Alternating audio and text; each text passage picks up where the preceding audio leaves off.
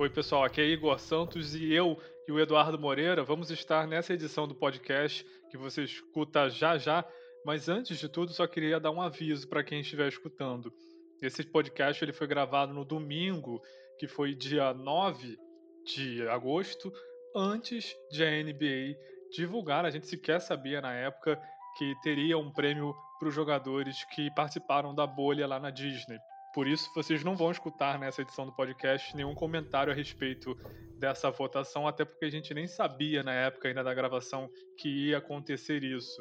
Se você não ficou sabendo, a NBA escolheu alguns dos principais destaques dessa semana, duas semanas de jogos que tiveram para definir a classificação dos times, né? O MVP foi escolhido Damian Lillard, numa votação unânime, foram 22 votos dos 22 jornalistas que votaram, ele foi escolhido o melhor jogador. O primeiro time é, dessa bolha foi, além do Lillard, do Portland Trail Blazers, também fizeram parte o Devin Booker, do Phoenix Suns, o Luka Doncic, do Dallas Mavericks, o James Harden, do Houston Rockets e também o TJ Warren, do Indiana Pacers. E teve o segundo time também, que foi votado, que foi formado pelo Giannis Antetokounmpo, do Milwaukee Bucks, o Kawhi Leonard, do Los Angeles Clippers, Kristaps Porzingis, do Dallas Mavericks, Caris LeVert, do Brooklyn Nets e também o Michael Porter Jr., do Denver Nuggets. E o técnico da bolha, o técnico dessa fase, foi o Monty Williams, do Phoenix Suns. Então tá dado o recado. Se você estranhar que a gente estiver falando de alguma coisa, você já sabendo que esses jogadores foram escolhidos e a gente está falando como se a gente não soubesse, porque realmente o podcast foi gravado antes dessa votação. Agora sim, podemos começar com a próxima edição do podcast.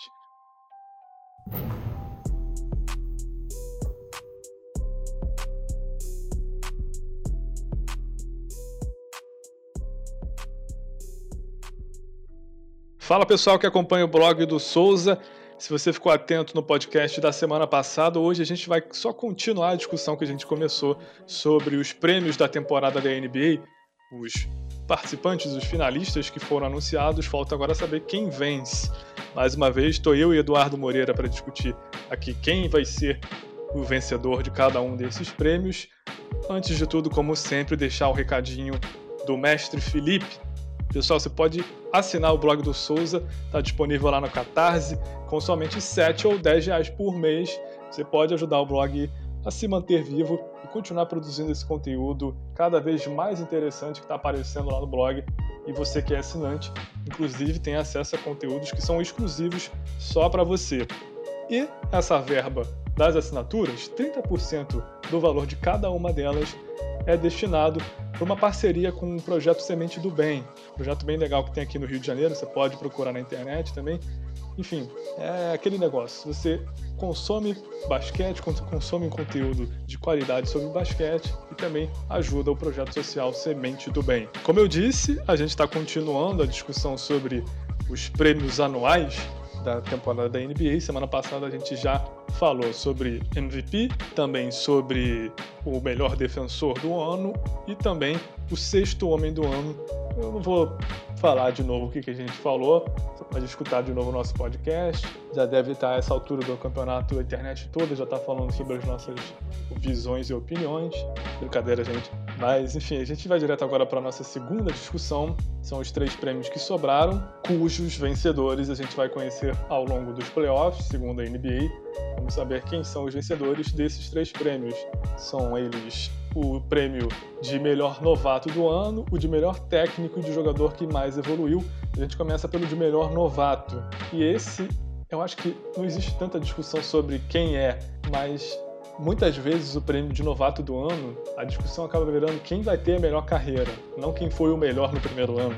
E eu acho que é isso que vai acontecer aqui também. Mas a gente está aqui para julgar a categoria novato do ano. Novatos são os seguintes: Jamoran, do Memphis Grizzlies, Kendrick Nunn, do Miami Heat, e o Zion Williamson, do New Orleans Pelicans. Vou convidar mais uma vez o Eduardo Moreira, que já participou da primeira parte comigo, Vou pular a parte da apresentação, quer dizer, espero que esteja tudo bem com você, que a gente possa fazer mais um grande debate como foi o último. E já vou logo perguntando, Eduardo, quem é o seu voto aí de novato do ano? Bom dia, boa tarde, boa noite, não sei quando você escuta esse podcast. Bom, O meu prêmio de novato no, no ano é pro Jamoran do Memphis e concordo muito com você. As pessoas elas se perdem quando elas falam de novato do ano e vai para quem vai ter a melhor carreira. O Zion não tem jogos suficientes para competir para novato do ano, foram 20 só jogos que ele fez, contando antes da parada da bolha. Expressivos os números dele, né? Claramente ele tá acima de qualquer rookie dessa classe e claramente ele vai ser muito dominante quando ele estiver saudável e na forma física adequada, porque ele tá longe de estar na forma física adequada. Mas o meu prêmio vai pro Jamoran. Muita gente achava que Memphis ia pro tanque, né? ia pro famoso tanque, que é quando você tem a pior campanha para tentar uma pick de loteria mais alta, que seria nesse draft, mas isso não aconteceu. Isso muito se dá pelo Jamoran e pelo Jaren Jackson Jr., mas o Jamoran teve uns jogos muito bons e muito regular sempre. Teve um triple-double, então o meu voto vai pro Jamoran e em segundo, Zion Williams. Beleza, o meu voto é o mesmo também, Jamoran. O simples fato de o Zion ter jogado tão pouco já descaracteriza qualquer outro argumento. Por mais que, enfim, ele tenha sido muito impactante nos minutos e nos jogos que ele ficou em quadra, não dá para comparar o, a amostragem dele com a do Jamoran. Durante um bom tempo a gente ficou discutindo sobre isso, inclusive antes até da, da, da, temporada ser suspensa, quando já existia essa possível disputa pela oitava vaga entre o Memphis do Jamoran e o New Orleans do Zion. Muita gente pensava assim: ah, vamos ver quem pega essa oitava vaga, porque se pegar é porque foi prova do, do impacto que o Zion teve. Eu acho que a essa altura do campeonato, enfim, como a gente tá. Jogo já acabou, a gente tá gra... já acabou. A gente tá gravando no dia 9, o Santos ganhou. Isso. Então o Pelicans está definitivamente fora do playoff, não pode nem chegar no nono lugar para competir pelo play-in, foi o modo que a NBA adotou. Então, é, acho que o Moran tá gravando ainda mais o, o rookie dele o prêmio de novato do ano dele. Pois é, mas é, o que eu ia falar é que talvez isso fosse uma, uma ilusão, a gente achar que essa ia ser, esse ia ser o critério decisivo para a gente optar, porque vamos pensar, né? O novato do ano é basicamente um prêmio para você ver quem chegou melhor na liga, né? Não é um prêmio sobre quem é o melhor jogador, quem tem o melhor futuro. Várias vezes acontece de ser um jogador que não tem muito nome, muito, muita fama, mas calhou de cair num time que precisava mais dele. Enfim, eu acho que o Jamoran ele apresentou tudo, né? Ele foi um jogador que foi importante para o time no primeiro ano dele, tanto é que o time está agora, como eu falei, a gente está gravando no dia 9 para um podcast que vai ao ar no dia 17. Então eu não posso dizer se o Memphis entrou ou não nos playoffs, mas posso dizer sim que o Memphis ficou na briga e durante boa parte da temporada. E sim, o Jamoran teve muito impacto nisso. Eu confesso que agora eu não tenho aqui o número na mão, mas se eu não estou enganado, o Jamoran foi o principal cestinha do Memphis ao longo da temporada mesmo sendo novato, ou seja, ele realmente teve impacto. Ele teve uma história muito bacana de acompanhar, né? Essa surpresa de um Memphis que você esperava que fosse ser um dos piores times da liga e ficou ali na briga pelos playoffs. E ele teve um fator que eu acho que é um fator muito interessante também para essa concorrência de novato do ano, que foi momentos marcantes, né? Quantas enterradas a gente não viu do Jamoran? Quantas não enterradas, quase enterradas a gente não viu também que foram sensacionais? Quantos jogos estavam ali pau a pau no finalzinho e o Jamoran decidiu. Ok, não foram tantos, mas foram alguns, entendeu? Ele foi importante. Então acho que ele tem um pacote completo. Ele tem um time que foi bem sucedido dentro do, do que se esperava, aliás, muito além do que se esperava. Ele tem as estatísticas boas, é, bem relevantes. E por último, ele também tem momentos, ele tem coisas que fazem você lembrar da temporada dele de rookie. Então, para mim, não pode ser outra pessoa que não seja o Jamoran. Agora, quem é o jogador que mais se projeta para o futuro Aí eu acho que ninguém tem dúvida. Esse é o Zion Williamson, mas não por demérito do Jamoran, mas simplesmente porque o Zion Williamson é um jogador, um dos jogadores com mais expectativa entre todos que estão na NBA, sendo novatos ou não. A gente tem um Luka Doncic, um jogador que está no segundo ano e já é uma super estrela. E mesmo assim, eu acho que muita gente ainda vê o, o Zion Williamson como a possível, o possível principal nome da liga, a cara da liga daqui a alguns anos. Nesse sentido, realmente a gente tem que relativizar as coisas daqui para frente. Pelicans e Grizzlies são times que estão parece que estão ali na mesma, na mesma timeline, assim, são os dois times jovens, com outras peças jovens boas também, que podem acabar se enfrentando, se encarando ali. Então acho que mais para frente é um duelo que a gente vai querer muito ficar de olho. E eu acho que o Zion projeta como sendo o principal jogador, possivelmente até um MVP, mas nessa temporada não tem como não ser o Jamoran. A gente sequer falou do Kendrick Nunn, foi um bom jogador importante no Miami Heat, considerando inclusive que foi um jogador que não foi draftado e tinha sido meio. colocado meio de escanteio por algumas equipes. Apareceu quando surgiu essa oportunidade lá em Miami.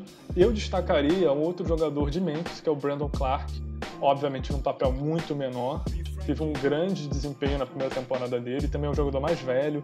Ele entrou na liga para fazer 23 anos, enfim, já num, numa outra etapa da vida, do desenvolvimento dele. Eduardo, você tem mais alguma coisa a acrescentar nessa corrida aí do Rookie of the Year? Eu acho que o Kendrick Nunn falando um pouco sobre o que você disse dos momentos do Jamoran, e não só com enterradas, como ele fez naquele jogo contra o Cleveland, ou quase enterradas, como ele também fez em outro jogo contra o Cleveland, aquela do Kevin Love, por exemplo. Tem muito trash talk também, né? Em entrevistas dele. Tem aquela cena da noite do draft que tá a, praticamente a esmagadora maioria entrevistando o Zion Williamson e ele ali com cinco repórteres no máximo. Tem momentos marcantes do Jamoran Principalmente a, a, aquele jogo de Memphis e Houston, né? Que ele fala aquilo pro Harden. Acho que o Moran ele tem todo o cenário para ele ganhar e definitivamente ele vai ganhar. O Zion não tem jogo suficiente para isso. Eu adorei o que ele falou pro Harden, mas a gente não vai reproduzir. É, a gente aqui. não vai reproduzir aqui pra não ficar um clima chato. Harden é MVP, um cara com bagagem na liga. E assim, era, se eu não me engano, era clutch time já daquele jogo. O Memphis estava ganhando, ganhou aquele jogo. Eu lembro de ver esse jogo. Memphis ganhou esse jogo e, o Moran ele mata essa bola de três no momento que assim, Memphis precisava. E aí ele dá aquele trash talk forte no Harden.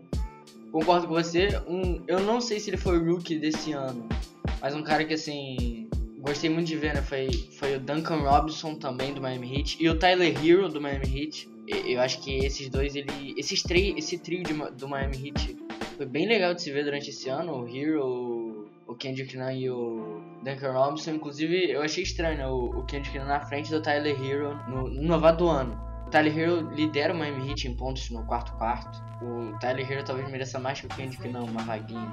Mas Jamoran, Jamoran, Jamoran, 2019-2020 é do Jamoran.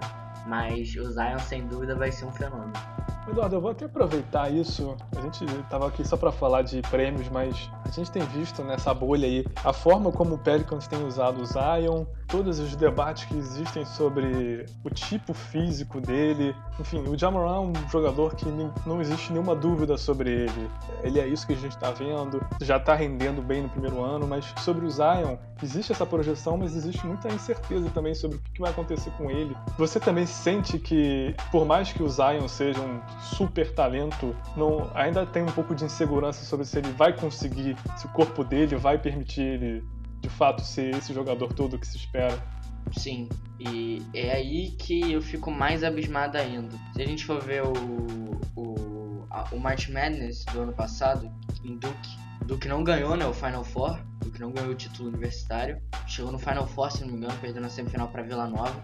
Cara, ali ele já tava, ele tava num shape sinistro, e no draft ele tá com um shape aceitável até. Mas o que mais me impressiona é que ele tem Teve o jogo do Pelicans agora contra o Grizzlies, né, na bolha. O cara, ele com esse shape dele, sem muita mobilidade física, vamos dizer assim, ele jantava o Jonas Valanciunas no poste baixo como se fosse nada. Como se fosse o Jamoran no poste baixo, sabe? E o quanto que ele salta também para pegar as ponte aéreas que o Lonzo lança pra ele do meio da quadra e tudo mais, com esse corpo que ele tem. E isso é o que me deixa mais abismado. O que, que esse cara com um corpo de NBA, um corpo de fato definido e, e com bom funcionamento físico, vamos dizer assim, igual o Yannis, por exemplo, o que esse cara pode fazer? Se ele tá fazendo tudo isso e botando o Pelicans, ele agora não, né, porque o Pelicans perdeu pro Santo Antônio, mas botando o Pelicans de volta na briga dos playoffs, cara, imagina esse cara totalmente saudável, sem restrição de minutos, jogando ao lado de um cara que tá ascendendo como superestrela que a gente vai falar daqui a pouco, que é o Brandon Ingram, um bom criador que é o Lonzo Ball esse time do, do Pelicans vai ser bem interessante se ver jogar daqui a, a, pouco tempo. Eu acho que o Zion ele vai corresponder às expectativas dele, mesmo com esse corpo. Eu acho que ele vai ajeitar o corpo dele agora no, no verão. Na minha opinião, o Zion vai sim ser o que esperam dele. Eu te confesso assim que eu, eu tenho uma vibe meio Ronaldo. Você não vai lembrar, obviamente, porque você não era nem nascido na época, mas talvez você já tenha lido sobre, sobre a época em que o Ronaldo Fenômeno ele teve aquela, aqueles problemas no joelho e existia toda uma dúvida se ele ia conseguir voltar a jogar e toda vez que ele jogava existia uma tensão absurda se não ia acontecer alguma coisa com ele, justamente pelo fato de ele ter tido uma lesão, voltou, teve outra lesão. Eu tenho um certo medo, assim, um receio. Eu não me sinto seguro ainda de que. Eu sei que, em termos de capacidade, de, de talento, o Zion, sim, ele tem toda, toda a carreira para se tornar o que se espera dele, mas eu realmente tenho um pouquinho de medo. Vou dizer medo, né? Mas um pouquinho de, de pé atrás com relação. Porque, assim, a lesão dele do joelho não foi tão brutal, né? Ele não teve uma lesão assim tão significativa no joelho dele. Tá bom que deixou ele parte de boa temporada fora, mas ele ainda ia jogar uns mais de 30 jogos se não tivesse coronavírus. A lesão dele no joelho não foi tão séria e o, o problema é isso, dele ter uma lesão séria no joelho. E fazendo um, um comparativo aqui, pode acontecer o que aconteceu com o Greg Oden, que é, foi a pick número 1 um do draft de 2007, o draft que botou o Kevin Durant na liga, por exemplo, o Kevin Durant foi a segunda escolha desse draft. O Greg Oden ele era um pivô jogava muito na universidade, inclusive ele faz uma final de universidade onde ele engole o Al Horford e o Joaquim Noah no garrafão, que assim são dois bons defensores da liga, se provaram aí durante esse tempo. E o Greg Oden, na Flórida, né? É, na Flórida, é. O... E o Oden, acho que em Ohio, se eu não estou enganado. Isso, Ohio State e Florida State foi a final. O Oden, ele sofre, ele sofreu muito com lesão de joelho, muito. Tanto é que quando o time do Portland se manteve saudável, com Brandon Roy, Greg Oden e Lamarcus Aldridge, o time do Portland fez 52-20 de campanha. É, 52-30 de campanha. Eu tenho recém em relação a isso também, do Zion ele ter uma lesão mais séria no joelho. Pô, seria muito triste perder um talento do nível dele, né, cara? Porque ele é um absurdo de jogador, ele é simplesmente absurdo. É, essa, é uma conversa bem triste. Mas vamos falar de coisa boa, né? Que não é a TechPix. Vamos falar de mais uma categoria de prêmios aí, de disputa. Nesse caso é a categoria de técnico do ano. A gente tem dois, dois técnicos que nunca venceram esse, esse prêmio e um outro que já venceu duas vezes, inclusive é o atual vencedor. Estou falando do Mike Budenholzer, que é o técnico do Milwaukee Bucks. Ele já venceu uma vez quando ele treinava o Atlanta Hawks. Os outros dois finalistas dessa categoria são o Billy Donovan, do Thunder, que inclusive era o técnico desse time aí que o Eduardo acabou de falar, da Universidade lá de Flórida, Florida State, que, se não estou enganado, ganhou dois títulos do NCAA. E o terceiro, eu também já vou adiantar meu voto aqui, porque eu tenho uma espécie de paixão, não por ele especificamente, não teria nenhum problema que fosse também, mas não, não é, é pelo trabalho que ele fez, como ele colocou a cara dele no time, que é o Nick Nurse, não por acaso é o atual técnico campeão da NBA pelo Toronto Raptors, mas já vou adiantar que esse é meu voto. E você, Eduardo, você concorda comigo ou não? Concordo, Nick Nurse. O Nick Nurse, ele. Muita gente não soube como ele chegou na liga, né? Até ele ganhar ano passado, mas o Nick Nurse ele treinava o time do Raptors na D-League. Foi duas vezes técnico do ano pela D-League. Eu voto no Nick Nurse também. O Mike Vanderrose ele é da escola Greg Popovich, né? Então isso também tem um leve pezinho na hora de decidir né? técnico da votação do ano. Aliás, vocês podem conferir muito sobre essa escola Popovich. Eu falei recentemente lá no blog fazer só meu jabá aqui rapidinho, Eduardo. Foi mal, desculpa. É, o Vanderrose ele é da escola Popovich, ele era auxiliar do Pop. Assim, isso também tem um pezinho, né? Porque não é qualquer um. Mas eu acho que o meu segundo lugar seria o Billy Donovan e não o Mike Vanderhose. Porque vou argumentar aqui agora, né? Pra mostrar porque que eu acho que o Nick Nurse ele é de fato técnico do ano e não Billy. O Nurse, ele lidou. Muita gente dava, dava os Raptors como nem playoffs sem Kawhi, que já é um absurdo. Mas tudo bem. Tem aquele print. O print é sempre eterno. Do, dos insiders da ESPN botando tipo Brooklyn e Charlotte na, e, o, e, os Wizards na frente do, do Raptors. E o Nurse, ele teve muitas lesões para administrar. Ele teve a lesão do Siakam em janeiro, mais ou menos. Ele teve a lesão do, do Marc Gasol, que não jogou uns 20 jogos, mais ou menos 25 jogos. Teve uma lesão no Fred VanVleet, curta, mas teve. Tudo isso desenvolvendo Terence Davis, que foi um, foi um dos undrafted também, um achado do Toronto Raptors. E o Odiano Nobe, que tá desempenhando, fazendo o que o Kawhi fazia, né? O Nasser muito bem. É, evoluiu o jogo ofensivo do Pascal, o Siakam cada vez mais, o Larry segurando o time e sendo o capitão do time, vamos dizer assim. E ele soube administrar bem as lesões, soube desenvolver os jovens. O, o Donovan, ele estaria ali pelo fato de, assim, 0,7% de chance do playoff. Ir ao playoff é algo absurdo, né? Absurdo. Ele estava caminhando para ter o pace da mesma campanha que ele teve com Kevin Durant e Russell Westbrook. Billy Donovan seria meu segundo lugar, mas ainda acho que o Nurse soube administrar melhor o time do, dos Raptors. É o meu voto de técnico do ano. Tá certo, eu também já adiantei meu voto é o Nick Nurse, por todos esses motivos aí que o Eduardo já falou. Inclusive, também já tive a oportunidade de escrever sobre o Toronto Raptors aí pro blog, e é impressionante. Não só o, são duas coisas que eu, que eu destacaria, né? O fato de o time ter conseguido render mesmo depois de inicialmente perder o Kawhi, né, uma perda que não tem volta, né, ele mudou de time, como também o perder vários jogadores por lesão ao longo da temporada e mesmo assim o nível não só ter sido mantido como até melhorado. E uma outra coisa que me chama muita atenção é a parte da como o time é bem treinado. Muitas vezes a gente, a gente até basquete é um jogo de 5 contra 5, né? Então, claramente a individualidade ela é mais presente do que a, no, por exemplo, no futebol. Então, muitos jogos podem ser decididos na pura individualidade. E muitas defesas podem fazer o melhor trabalho do mundo possível, que se um jogador for um gênio com a bola, for sortudo, ele pode ganhar aquele jogo. Mas dá para ver muito bem o, como o time é bem treinado. Ofensivamente, enfim, isso não aparece tanto, mas defensivamente aparece muito bem. A impressão que dá é que qualquer defesa que o Toronto queira aplicar num determinado momento de, de algum jogo está treinada. Não é simplesmente, ah, eu tenho jogadores com perfil físico que se encaixa. Não. O time está treinado, ele vai conseguir desempenhar bem. Óbvio que ganhar ou não depende das circunstâncias de cada jogo. Mas é impressionante você assistir ao Toronto e você ver como a defesa deles consegue aplicar qualquer conceito praticamente. O Eduardo falou daquele jogo do contra o Dallas, né, que eles estavam perdendo de 30 pontos, eles fizeram aquela marcação pressão quadra inteira, que é uma coisa mais de basquete universitário, né?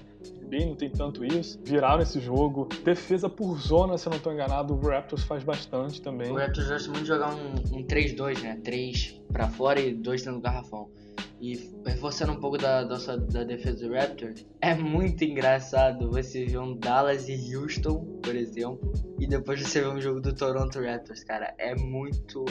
É, é um abismo de diferença de defesa, né? E de pace, vamos dizer assim. O Raptors trabalha muito mais a bola, tenta achar cada vez mais o, o cara livre, com o Van Vliet, Kyle Lowry. A defesa do Raptors força muito, muito erro na hora do arremesso. Não muito turnover, mas, mas principalmente na hora do arremesso. E é impressionante, você vê um jogo do, do Dallas, principalmente. O Dallas e Houston, se não me engano, foi 160 a 150. Você vai ver um jogo do Toronto, o Toronto sofre tipo 100 pontos no máximo. Tomou 112 do Boston, que foi uma exceção à regra. Cara, é muito diferente o time do Toronto, a defesa compacta dele, a marcação por zona que o Nick Nurse propõe. E você vê que quando o time não. É, quando a, a proposta dele não dá certo, que foi como aconteceu contra o Boston nessa bolha, ele fica realmente frustrado, né? Você bota a câmera no banco e fica, você vê ele que o cara tá realmente frustrado, porque é, eles não estão ali só faz aí a jogada que der. Não, o Nick Nurse ele tem um papel fundamental, principalmente nesse desenho de jogada, principalmente de jogada defensiva. Nurse é um dos melhores técnicos de defesa da, da liga, sem dúvida nenhuma. Com certeza, isso não tem a menor dúvida. Só, só para complementar o que eu estava falando, eu estava até inclusive lendo um texto, não lembro exatamente de onde, falando sobre como o ataque do, do Raptors ele não tem tanto um criador tão eficiente de jogadas, então para eles é muito importante começar o ataque a partir diretamente da defesa, né? Por isso pontos de transição. Então, ter uma defesa boa é fundamental para compensar as limitações do ataque. Pulando aí, é, eu sinceramente não, não, não acho que tenha muito o que falar sobre o Mike Budenholzer, né? Ele é basicamente um cara que achou uma fórmula e essa fórmula dá muito certo. Então, esse é o trunfo dele. O que eu queria falar rapidamente sobre o Billy Donovan é que o Thunder é um dos times que eu mais acompanhei ao longo do, dos últimos anos, pelo fato do Russell Westbrook ser, durante muito tempo, foi meu jogador preferido, ainda é um dos meus preferidos. E eu vi o quanto o quanto Billy Donovan era criticado pelo fato de o ataque do, do Thunder quando ainda tinha o Kevin Durant, depois que ele saiu, sempre foi uma coisa muito centrada no Westbrook, que não tinha movimentação de bola, era muito previsível e muita gente falando assim, pô, esse time aí poderia estar rendendo muito mais. E aí o Westbrook sai do time e, vi, e o time vira isso, vira um, um, time que passa a bola, que se movimenta, que divide o ataque. E aí você vê exatamente onde surge o trabalho do técnico, né? Não é simplesmente pelo fato de o time supostamente ter piorado com a saída do Westbrook e do Paul George, é como o time está jogando agora com as novas peças, né? Isso é muito, muito bacana de ver. E aí você tem que reconhecer o trabalho do técnico. Eduardo, de novo, vamos sair um pouquinho da, do escopo, talvez, né? Nós temos esses três finalistas, mas o, o prêmio de técnico do ano ele sempre acaba rendendo vários candidatos que ficam de fora. Desses que não estão entre os finalistas, você destacaria alguém que você acha que merecia uma vaguinha, assim, um Brad Stevens, de repente, no Celtics? Exatamente esse é o nome. Brad Stevens é o nome que eu destacaria. Muito se dá pela evolução do, do jogo do Jason Tate e Jalen Brown, que é o próximo tópico inclusive, vamos falar um pouco disso. O meu nome é Brad Stevens, muita gente fala do Frank Vogel, né? O Lakers é primeiro, sim, na conferência acho que de fato é a conferência mais forte. Eu daria vaga, né, vamos dizer assim, pro Brad Stevens. Acho que o trabalho que ele fez esse ano com a galera do Celtics foi muito boa. Ele perdeu peças bem importantes, como por exemplo o Al Horford. Seguindo uma levada aqui, né, aproveitando o Al Horford é impressionante. O Al Horford fez mal para Philadelphia e fez mal para Boston. Ele só fez mal na troca dele. É... Quanto rancor? Ele... não, ele só fez mal. Ele deixa um vácuo de defesa no garrafão para Boston e ele não promove o espaçamento que Philadelphia precisa para o Ben Simmons e o Embiid poderem jogar. Então ele só fez mal na, na troca dele de, de free agents, né? Eu daria pro Brad Stevens pela nova adaptação de jogo por é, saber dar a bola no, na mão do Jason Tate e saber aproveitar ao máximo o Jason Tate e o Jalen Brown. Essa dupla que tá bem sinistra. Sem, muitas vezes sem ter um pivô, realmente de fato, né? É, chegou a. Muitas poucas vezes, né? Mas Boston chegou a jogar com o Jason Tate de pivô, mas não marcando pivô, né? O Tatum ele fazia o, o ala mesmo, o Marcos Smart marcava o pivô. O Marcos Smart sensacional em questão de defesa esse ano. O Brad Stevens seria o meu nome. E falar um pouco de técnico ruim também. Nossa, você leu minha mente, cara. Do Luke Walton, do Sacramento Kings. É impressionante. O Sacramento Kings, isso é mais gestão também, né? É, coitado, o torcedor do Sacramento Kings ele deve sofrer muito, porque ele vê o Don't fazendo o que tá fazendo e você ter o Luke Walton como técnico é muito triste, cara. O Sacramento Kings ficou em décimo, se não me engano, na temporada passada. E você vê que claramente o Darren Fox estava sendo explorado, nem estava ao máximo do, do Darren Fox. E ele já estava dando sinais de uma ascensão de estrela. A velocidade que ele tem de transição, a boa defesa dele no mano a mano, a agilidade que ele tem para bater para dentro da cesta, o QI de basquete que ele tem, o Buddy Hill chutando bem. E você vai e me põe o Luke Walton para treinar o time, que faz totalmente o contrário do que o Fox precisa. Técnico ruim, eu daria pro Luke Walton, pro. Brett Brown. Brett Brown, exatamente. Que é outro também. Que... A gente tá em sintonia aqui.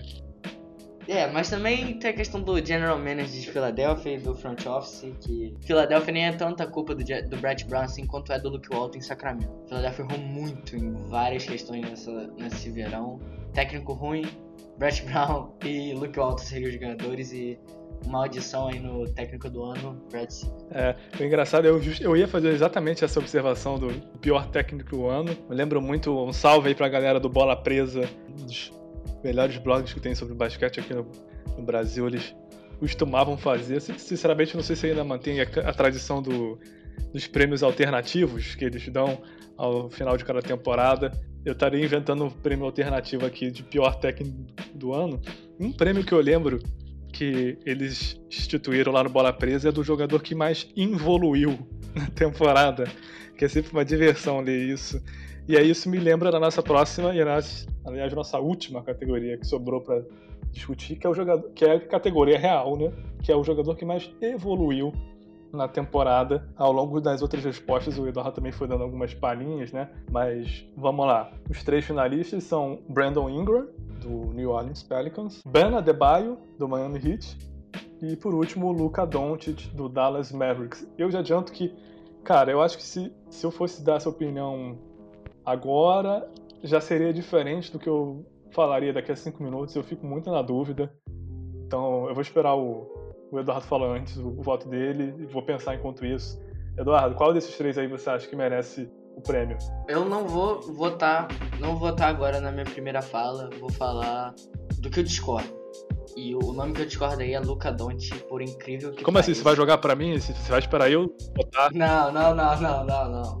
Vou falar meu voto, mas vou primeiro discordar do Luca Donte.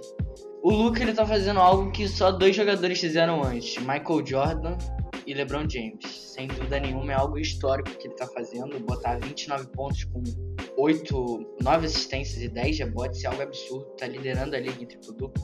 Mas assim, o Luca, ele não é um cara que foi quadragésima pick de um draft e ele tá no quinto ano de carreira, por exemplo. O Luca foi a terceira pick de um draft, MVP de uma Euroliga no segundo ano de carreira. É claro que ele deu um, salto na carreira dele um pouco mais esperado do que. É, é, um pouco mais do que as pessoas esperavam. Mas eu acho que isso não é motivo para ele. Tá, porque a evolução de um segundo anista como o Luca é normal, é comum e é necessária para uma, pra uma pick de loteria. Assim como a gente espera que o Zion vai evoluir, que o Jamoran vai evoluir, que o Brandon Clark, por exemplo, vai evoluir. O Luca, ele teve uma evolução espera não esperada para o secundarista, porque é fora do comum que ele vem fazendo, mas um salto de produção que já era esperado, vamos dizer assim. E aí, quem eu botaria no lugar do Luca? Devonte Graham. Esse é o meu adendo. O Devonte Graham, ele praticamente se enquadra no que eu tinha dito sobre o Luca. Ele foi a 32ª pick, né, do, do round do ano passado. E o Graham, ele quadriplicou o número dele, praticamente. Ele foi de 3 pontos para 18, 7 assistências. Ele é um dos caras que mais chuta a bola de 3 e também é um dos caras que mais acerta a bola de 3. Ele ainda tem alguma tomada de decisões meio erradas, principalmente em questão de arremessos, é, na linha dos dois pontos. Tá escondido em Charlotte, né? Então Charlotte era um time que todo mundo esperava que ia de fato tancar essa temporada, não ia ter jeito. Sem o Kemba Walker, nem Deus ia salvar. Agora, ia pro tanque de vez. Ô Eduardo, eu não sei se você viu, sabe quem, quem tá, tá querendo. O Graham, o próprio Luca, eu vi na entrevista. Exatamente. O próprio Exatamente. Luca, né? Um adendo também, né? O próprio Luca disse que o Graham. Acabou a discussão agora. O próprio cara não quer ganhar. Então...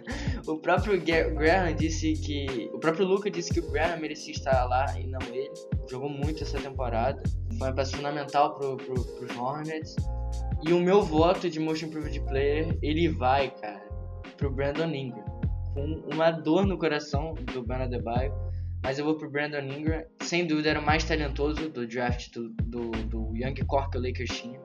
E o Pelicans foi muito esperto, é, pegou os dois mais talentosos, que é o Lonzo e o Ingram, pegou o que sobrou, né? O que era menos pior, que era o Josh Hart, que tem o potencial de virar um trendy na liga, né? E deixou o Kyle Kuzma lá. Então meu voto vai pro Brandon Ingram de Most Improved Player, mas assim, com muita pouca diferença do Bana Debaio, muita pouca diferença do Bana Debaio. Mas quem eu acho que deve ganhar, o Luca não tá ali à toa, né? O Luca não ia estar tá ali na votação à toa. Se botaram ele é porque talvez ele tenha boas chances de ganhar. Cara, é engraçado, assim, no final das contas eu vou concordar com você, mas no processo eu vou discordar, discordar bem de você, assim. O meu voto também vai pro Brandon Ingram, pelo fato de que, para começar, que desses jogadores é o que está mais, é, há mais tempo na liga, então, em termos de probabilidade, é, era o que menos tinha probabilidade de ter um estourar do nada, né, é, de um ano para o outro. Se você reparar, né, o prêmio de jogador que mais evoluiu numa temporada geralmente são dois perfis, né? Um eu acho que é o que o Luca Doncic se encaixa, que é o jogador que sai de ser um jogador bom para ser um muito bom jogador. Ele dá o pulo para super estrela. Pra super estrela, exatamente. E aí o Luca Doncic se encaixa nessa. E o Ben Adebayo eu acho que é mais pelo outro perfil, que é o jogador que sai de ser um jogador secundário, do banco, que acho que também é o mesmo caso do do Devonte Graham, que inclusive você tava, enquanto você falava dele aqui, eu estava checando, né? Temporada passada ele ficava em média 14 minutos em quadra e nessa foram 35. Foi mais do dobro. Então, naturalmente, ele vai ter uma, um aumento na, na produção dele. O Ben Adebayo, deixa eu checar aqui. O Adebayo ele perdia minutos pro Whiteside, né? Exatamente. Ele tinha 23 minutos de média e agora tem 34. E também saiu de um papel que ele vinha do banco. Para ser fundamental pro Miami Heat. Para ser titular. Só, só um adendo aqui, Igor. Inclusive, muita gente diz que o Ben Adebayo é o real franchise player do Miami Heat, né? Eu também acho isso.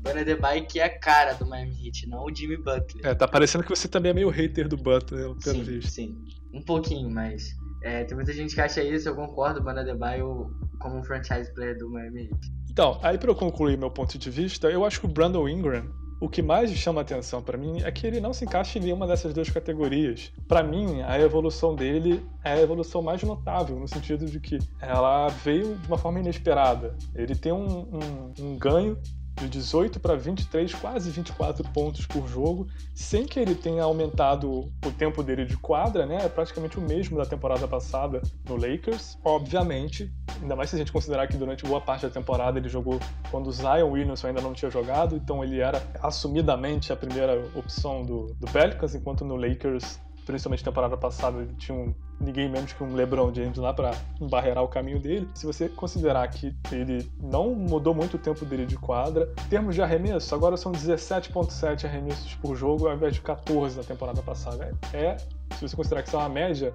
é uma diferença grande, né? são quase quatro arremessos a mais por jogo. Mas ele mantendo aí, melhorando até no caso dele, a eficiência dele em quadra, melhorando todos os números. E eu acho que, que o caso dele é um, eu acho que é um caso misto das duas coisas, mas também que não é nenhum dos dois exatamente. E eu acho que justamente pelo fato de ser uma coisa inesperada, entre aspas, pelo fato de ser na quarta temporada dele, me faz dar mais valor a essa, esse tipo de evolução. Então meu voto é dele. Mas me permita discordar de você, Eduardo, quando você diz que era esperado a, esperada a evolução do Doncic. Eu acho que sim, a gente espera uma evolução de um jogador de segundo ano, principalmente se ele é um jogador que foi uma, uma escolha alta, né, como o Doncic foi, né, número 3. Mas eu acho que você não espera uma evolução desse porte. Um jogador, tudo bem, o, Doncic tem todo o passado dele, começou muito cedo, jogou basquete profissionalmente muito antes do que se esperava, mas também jogou num nível muito mais alto do que é o normal para alguém da idade dele. Mas é impressionante como o Doncic saiu de um jogador que chegou como claramente esse é o jogador do futuro do Dallas para ser o jogador do presente e, além disso, ser, no meu caso, eu colocaria o Doncic no top 3 de MVP, você não, mas eu acho que dá para argumentar tranquilamente o Doncic entre os 10 melhores da liga. E eu acho bizarro um jogador de segundo ano que esteja se colocando, não precisa nem estar de fato entre os 10 melhores, mas esteja na discussão para ser um dos 10 melhores da liga, eu acho isso bizarro. Eu acho que isso é uma evolução fora do comum. Só que eu acho também que esse fator que você, você citou de existir uma evolução esperada no segundo ano, isso eu, eu, eu considero e tiraria alguns pontos dele. E no final das contas, eu acho que o, o caso do Brandon Ingram eu acho mais válido, assim, se aplica mais a isso. Igor, o, o mais legal de ver o Dante jogar é que, assim, quando você volta pra temporada de MVP absurda que o Russell Westbrook teve, quebrando o recorde do Oscar Robertson, tipo, ele deixava um abismo na linha de três pra pegar o rebote dele, sabe? É, ele claramente estava forçando ali, ele estava fazendo o famoso stat padder, que ele já estava na clara que ele queria quebrar o recorde mesmo. Mas quando você vê o jogo do Dallas, você vê o Dante, tipo, jogando naturalmente, sabe? Fluindo naturalmente. Muita gente já vê ele como um cara da bola de 3, o que ele não é, ele tá chutando 30% essa temporada só, o que é baixo. Eu acho que se ele conseguir mais capitalizar as bolas de 3 que ele tem livre, que ele tem algumas por jogo ele não converte, se ele conseguir capitalizar um pouquinho mais as bolas de 3 livre, tomar um pouquinho de decisão, um pouquinho mais correta na hora certa, no clutch time, cara, Dallas vai ser facilmente um top 3 time da liga. É claro que você não espera que um segundo anista vá ser uma super estrela que lidera a liga em tantos aspectos e ponha tantas estatísticas bizarras, né? Mas ainda acho que o Brandon Ingram tomando a cara do Pelicans sem o Zion e assim, você tem momentos icônicos do Brandon Ingram essa temporada, como por exemplo aquela bola que ele mata em cima do Rudy Gobert para praticamente garantir a vitória que não aconteceu contra o Utah Eles ganharam aquele jogo, mas não naquela bola. A bola da vitória em cima do Utah Você tem ele indo pro All-Star Game dele. Ele ganhando mais espaço, sem tantos minutos, mas sendo o principal criador de um ataque. Vai ser bem interessante ver o Brandon Ingram na próxima temporada, junto com o Zion. E Pelicans perdeu alguns jogos bobos, bobos inclusive, né, na volta do Zion, porque faltava química pro Lonzo pro Zion e pro Ingram dentro de quadros três ao mesmo tempo, que quando o Lonzo e o Zion estavam, quando o Lonzo e o Ingram estavam, o time ia muito bem, mas quando o Ingram e o Zion estavam, fazia não tinha um espaçamento necessário às vezes pro Ingram. Então assim, vai ser bem interessante ver os três com química vai ser bem interessante ver o Brandon Ingram na próxima temporada. E a gente não falou do, do Siaka, né, cara? O Siaka evoluiu, né? O, o, mais, o jogador que mais evoluiu da temporada passada evoluiu também esse ano, né, cara? Exatamente, outro jogador que eu sou apaixonado. Eu tenho muita paixão pelos caras do Toronto, embora eu não torça por eles. Sim, Siakam poderia ter sido o jogador que mais evoluiu dois anos seguidos, que seria bizarro também, né, Eduardo? Sim, né? O mais perto que a gente tem disso foi na temporada 2015-16, que é a temporada do MVP unânime do Curry, que o Curry ele recebeu 13 votos para jogador que mais evoluiu de uma temporada para outra. Mas o Siakam ele evoluiu bastante, ele tá botando mais 7 pontos por jogo, similar no número de rebotes, mas ele tá botando um pouco mais de assistência. E ele foi de um ótimo role player complementar pro Kawhi e pro time de Toronto. Ele já estava sendo ótimo na final da NBA, né? Tava claro ali que tinha potencial de, um, de uma estrela ali. O Siakam não evoluiu tanto como o Don't, o Siakam não teve o patamar de superstar. O Siakam é uma estrela, não é uma superestrela como Antetokounmpo, LeBron James, o Harden e o Doncic. Ia ser muito interessante se o Siakam ganhasse dois seguidos, né, cara? Um cara que evoluiu, que, assim, aprendeu a jogar basquete com a minha idade, 15, 16 anos, mas não vai, primeiro que não tá no top 3 e mesmo se não tivesse top 3 ia ser praticamente impossível o Siakam ganhar. Tá certo, com isso a gente conclui aqui a nossa discussão. Já falamos de todas as categorias. Sou a favor de, quem sabe, numa edição mais para frente, a gente checar se a gente acertou ou não. Tá concordando com quem de fato vota. Só por brincadeira mesmo, né? Mas foi muito bom essa discussão. É legal quando ela acontece assim, de uma forma que não seja só eu acho A e você acha B e acabou quando tem argumentos, quando tem elementos. Assim, a gente sabe que isso são só prêmios, né? São coisas que no final das contas já não são tão importantes assim, são importantes para a pessoa, mas às vezes eu acho que muita gente discute se um jogador é melhor que o outro porque ele tem prêmio de não sei o quê. Enfim, é, essa é só uma coisa pra gente discutir, pra gente conversar e falar mais da coisa que a gente ama, que é o basquete. Eduardo, queria agradecer pela tua participação e aí já fica os convites para uma próxima vez. É, obrigado, Igor. Bom, espero que vocês tenham gostado do quanto que eu, que eu gostei de gravar e falar um pouco sobre a minha visão do que eu minimamente entendo sobre a NBA. E é isso, espero que vocês possam entender um pouco do nosso ponto de vista de, de argumentos e como a gente acha que o basquete vem se comportando né, nessa fantástica liga chamada NBA. E agora esperar 17 de agosto, inclusive hoje, quando esse, esse podcast vai estar saindo, vai ser quando vai estrear os playoffs da NBA. Abraço pro Igor, abraço para todo mundo que está ouvindo. Valeu. Valeu, Eduardo. Só um último recadinho, gente. Você sempre pode interagir com a gente, pode comentar lá no blog, pode comentar no Instagram, no Twitter, se você concorda ou discorda das nossas opiniões. A gente está sempre aberto aí para ouvir o que você tem para dizer. A gente fica por aqui por hoje e até uma próxima edição do podcast do Blog do Souza. Valeu, gente!